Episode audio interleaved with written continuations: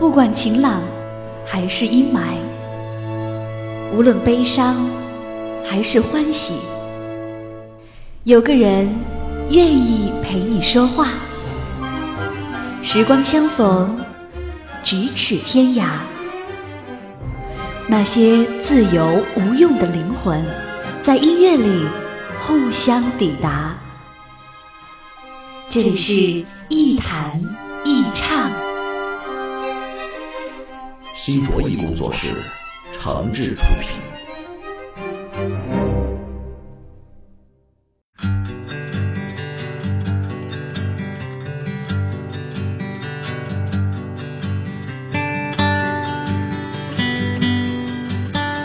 这里是网络播客节目《一弹一唱》，我是梁毅。在收听节目的同时，别忘了关注我的新浪微博“梁毅一九七六”。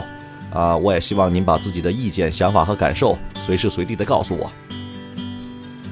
节目一开始，还是先给大家说个真事儿，这是我一个朋友的事情。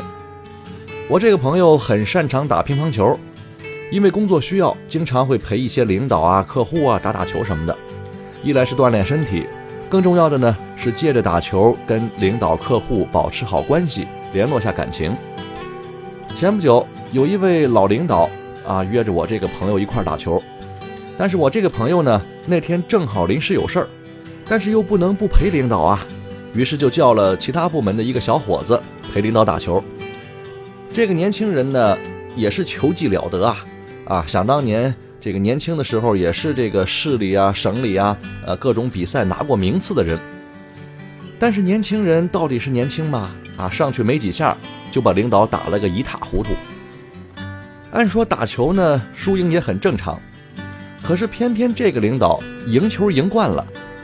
你想想也对，我这个朋友整天陪他打球，哪敢让领导输的下不来台呢？就是赢也得掌握点这个分寸和技巧，是不是？但是年轻小伙子呢，显然还不知道这个拍马屁的道理，结果自然是让领导打心眼里不痛快。打完球，按照惯例，大家一般都会聚个餐啊，吃点饭，喝点酒，再消遣放松一下。结果呢，领导打完球之后，把这个打球的人呢挨个招呼了一下，就是没叫这个陪练的年轻人。这个事儿的道理其实很简单。存心拍马屁，既让人看不起，也不见得有什么好结果。但是完全不拍马屁，这样的人大多一生都会很坎坷。有人说拍马屁是一门艺术，但是我觉得这主要还是一种技术，因为艺术需要用心做，靠悟性和天赋，而拍马屁主要会动脑子就行了。你要说这马屁里有多少真心实意和肺腑之言，我真不敢说。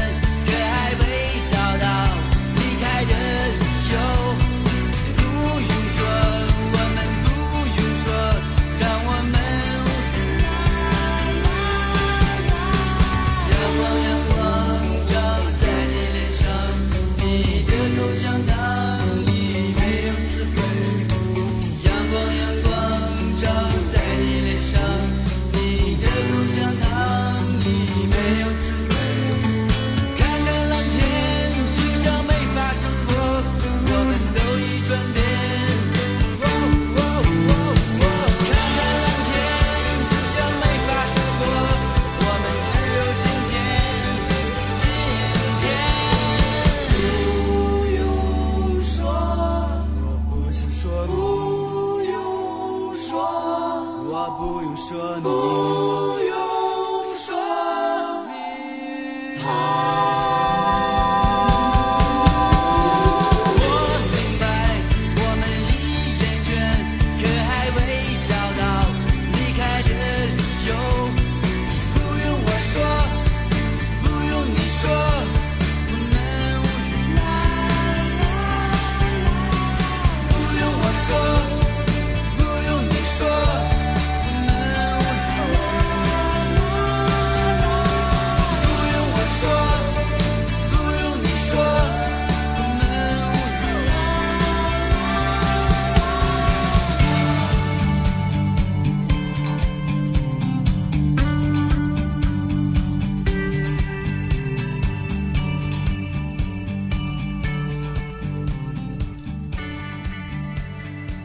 既然拍马屁是一门技术，那我们就得尊重这种技术，也可以好好研究一下这个技术。首先呢，咱们来了解一下为什么要拍马屁。简单的总结一下，我觉得马屁有这么几个特点：第一，马屁股距离马的后腿最近，而马的后腿呢，常常是马身上最有力也最管用的部分。直接拍马的后腿显然太危险。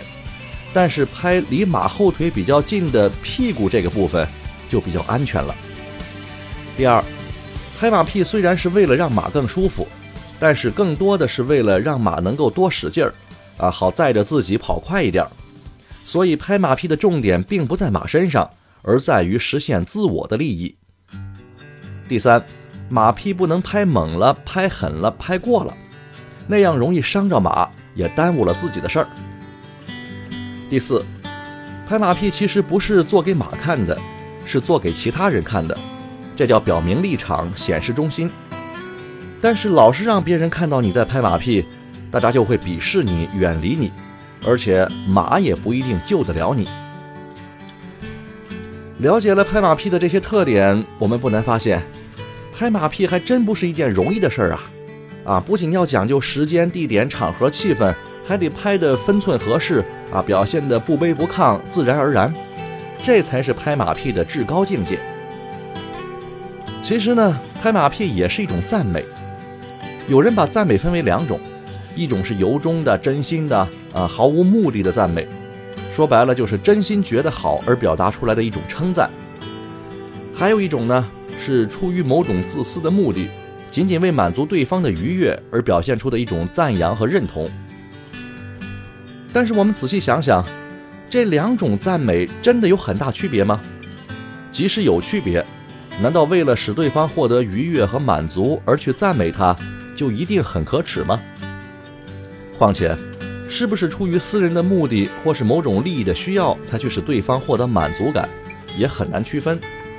因为人在潜意识里的很多东西是自己根本意识不到的，甚至从某种程度上来说，我们所做的所有对别人有益的事情，其实归根结底都是为了使自己受益。再退一步说，就算是为了私人的利益而去奉承别人，也不见得就是什么丢人的事儿啊！啊，谁还没求人的时候啊？关键是看你准备拿什么作为自己交换的筹码。如果是积极的工作、超强的能力，或是能够满足别人的虚荣心，能给别人带来愉悦感的本事，那值得鼓励。如果你的交换筹码是尊严、肉体啊，或者是虚假的欺骗，那我看咱还是考虑一下，因为有些交易短期内可能是很划算的投机，但是长期来看可能就是失败的投资。人们之所以把拍马屁认为是一个贬义词，或者啊是很多人看不起的一种行为，其实并不是因为拍马屁这事儿不对，而是很多人根本不会拍，拍得太假太难看，以至于使当事人和旁观者都丧失了愉悦感。那只能说你拍的不高明不聪明。而且马屁真的不能常拍，好话说多了就不管用了。弄明白了这几点，我们就可以把拍马屁归为积极性的社交行为。而不必为它是不是一种低劣的行径而羞愧的难以接受了。只是个城市有点菜，所以我还在。这里的味道有些怪，但还不太坏。你歪打正着的每一天，像是个真人儿，像是个真人儿。在这个城市，有人离开，我还在。这里的味道有些怪，但还不太坏。你为他争吵的每一天，像是个真人，像是个真人。你为他争吵的每一天，像是个真人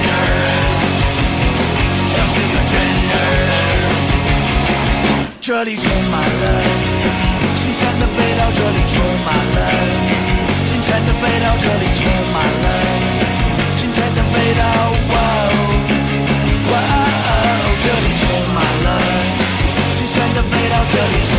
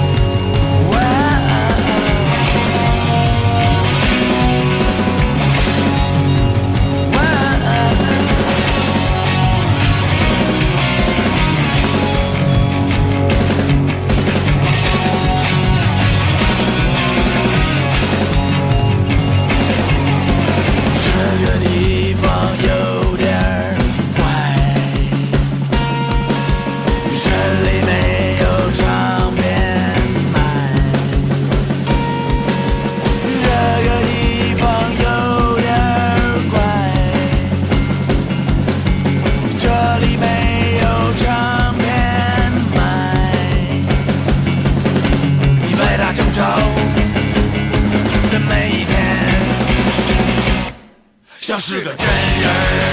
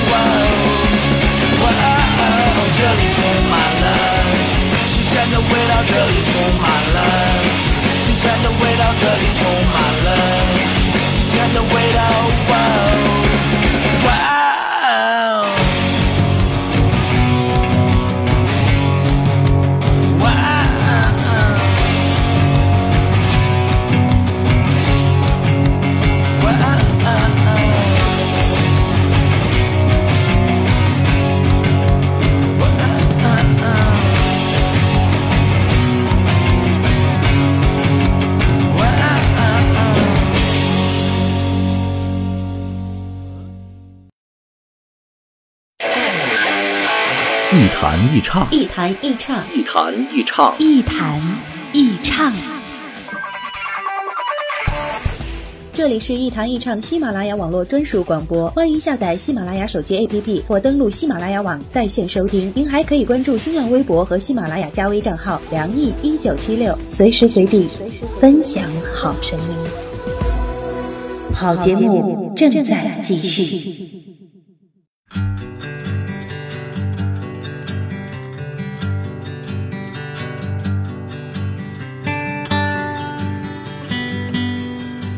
这里是网络播客节目《一弹一唱》，我是梁毅，欢迎大家继续收听。单纯的由衷的赞美别人也好，啊，拍拍马屁也好，有时候可以很舒服，有时候就让人感觉很难受。咱们呢可以分析分析这里面的学问。其实赞美也分为几个层次。第一个层次呢是赞美别人表面上看得到的东西，比如长相、衣服、钱财、物品等等。称赞的词汇可以是啊帅哥、美女，你真有钱，你的车真高级等等，这都属于浅层次、低级别的赞美，听听也没什么，高兴一会儿就过去了，说多了容易让人恶心。第二个层次的赞美呢，是赞美别人的所作所为或是取得的成绩，比如，你这事儿做得太棒了，您今天的成绩我真是一辈子都赶不上啊，等等这类的话，这基本上属于赞美的中等水平。但是这个层次的赞美呢，很需要尺度和分寸上的把握，说好了能够锦上添花，说不好很容易引发不良的连锁反应，很可能会引来对方说。啊，你是不知道这些年我多难呀，这里面可没你想的那么简单，等等这样的回应，那这时候你就为难了，因为对方一旦想顺着你的赞美做进一步的解释，你就得继续的跟进，啊，保持持续性的赞美和认同，充分满足对方的表达欲和虚荣心，这会让你很累，甚至在不明原因的情况下出现判断失误。第三个层次的赞美就高级了。咱不夸奖对方的外在和现实情况了，要直接称赞对方的价值和影响。比如，您的名字我一直记得，电话也一直存着没删。虽然您可能不记得我了，但是您的名声在业界早就是品牌了。再比如，过去您说过的那句话，当时我没在意，但是后来才发现特别有道理。或者这么说，我觉得论能力、论水平、论资格、论地位。只有您能帮我这个忙，等等诸如此类的吧。这些话看上去可能已经不再包含什么赞美的词汇了，但是它高明就高明在，其实是在用实际行动表明对方在你心目当中的地位以及在他圈子里的影响力。啊，这种话说出来，即使没有实现自己的利益诉求，但是通常也不会迎来对方太大的反感和不满。赞美的第四个层次是我认为最高的一层，就是抛开所有的技巧，直接赞美对方的为人和品德。因为德行常常是一个人最为持久的美誉，而且德行的概念呢也非常的宽泛，啊，比如忠厚、智慧、执着、实在、仗义、廉洁等等等等。而且说的越人性化越好。它之所以成为最高一层的赞美，是因为。这样的赞美，一般对方绝对不会直接的否认，而且还会最大限度的体现你的忠诚度，提高对方对赞美者的信任。但是需要注意一点，就是这个最高层次的赞美绝对不能够随便使用，因为一个人再好，也经不起别人对他人品的反复夸奖。在现代社会里，最看重的还是人的个人能力、社会价值和贡献程度，人品可以是极高的标准。但同时也可能是做人的底线，所以夸的多了，有可能适得其反。当然，以上这四个层次呢，并不是单一存在的，它们经常会同时出现，可以视对象的情况组合使用。最后呢，再送给大家一句话：别吝惜自己对美好事物的赞美，但是手不一定拍在马屁股上才响。有时候在背后多念念别人的好，更是一种美德和高明的技术。好吧，今天节目就到这里，我们下期再见。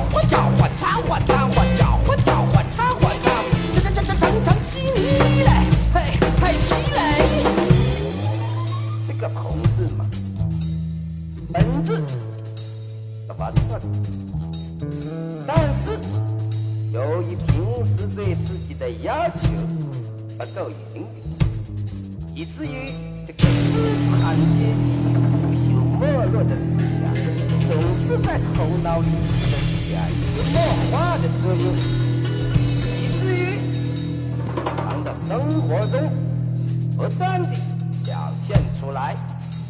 但是，啊。